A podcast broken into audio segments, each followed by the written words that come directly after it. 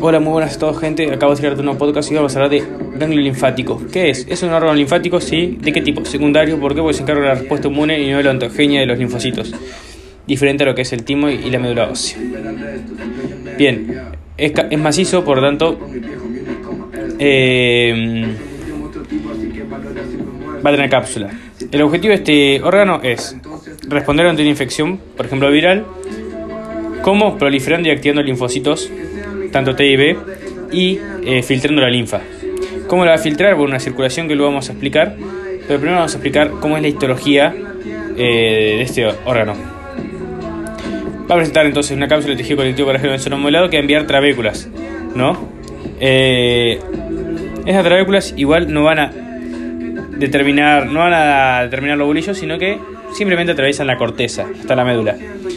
En la corteza nos vamos a encontrar con una división, una corteza superficial y una profunda. En la superficial nos encontramos con linfocitos B y T. Los linfocitos B se pueden organizar tanto en nódulo linfático primario, que es un nódulo linfático o una bola linfática compuesta por linfocitos B homogénea, donde no se reconoce antígeno, por lo tanto no hay diferenciación de plasmocitos, perdón, de linfocitos B a plasmocitos, por lo tanto no hay centro germinativo, diferente al nódulo linfático secundario, que sí reconoce el antígeno, por lo tanto sí hay diferenciación de, linfocitos B plasmocitos, por lo tanto sí hay centro germinativo, por lo tanto es una bola pero heterogénea, con un centro más pálido.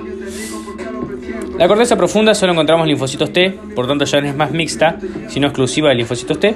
Y encontramos también eh, vénulas del alto, que van a ser vasos que van a permitir el pasaje de estos linfocitos T hacia la circulación con el objetivo de ir hacia eh, algún lugar que esté infectado. Por ejemplo, tenemos la lengua que está infectada.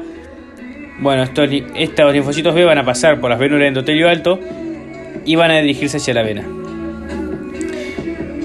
¿Por qué llaman vénulas de endotelio alto? Porque van a ser venas, vénulas comunes y corrientes, pero su endotelio, que antes era un epitelio plano simple, ahora va a ser un epitelio cúbico simple.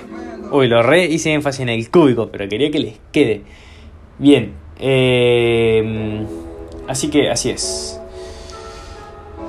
Debajo de esta corteza profunda nos encontramos con la médula.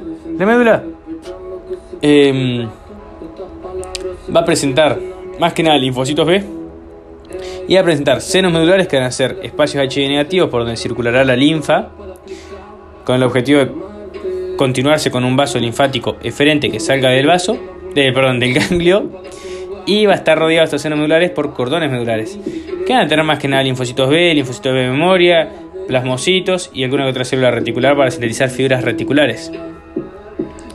Eh, por lo tanto, seno medular, poca densidad celular, y el cordón medular, mucha densidad celular.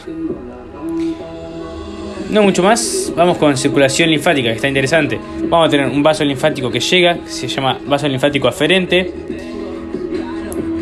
Este vaso drena su linfa en unos senos que tenemos, unos espacios H negativos debajo de la cápsula de tejido conectivo colágeno seno que se llaman senos subcapsulares.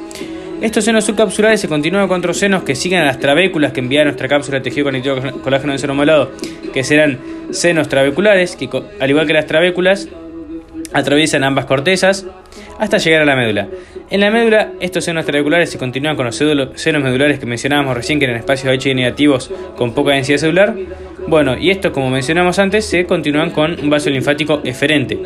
¿Y de qué nos sirve esto? Nos sirve de que si, por ejemplo, alguna que otra célula, ponele de Langerhans de la piel, reconoció un antígeno, lo fagocitó y puso sus partes en la membrana, en la membrana plasmática, luego esto nos llega por la circulación linfática a lo que es nuestro ganglio linfático más próximo, eh, pasa por la corteza, se, nos activan los, nódulos linfáticos eh, primarios en secundarios y empiezan a diferenciarse los plasmocitos, eh, los linfocitos de memoria, que van a viajar entonces ahora por estos senos trabeculares hasta los senos medulares,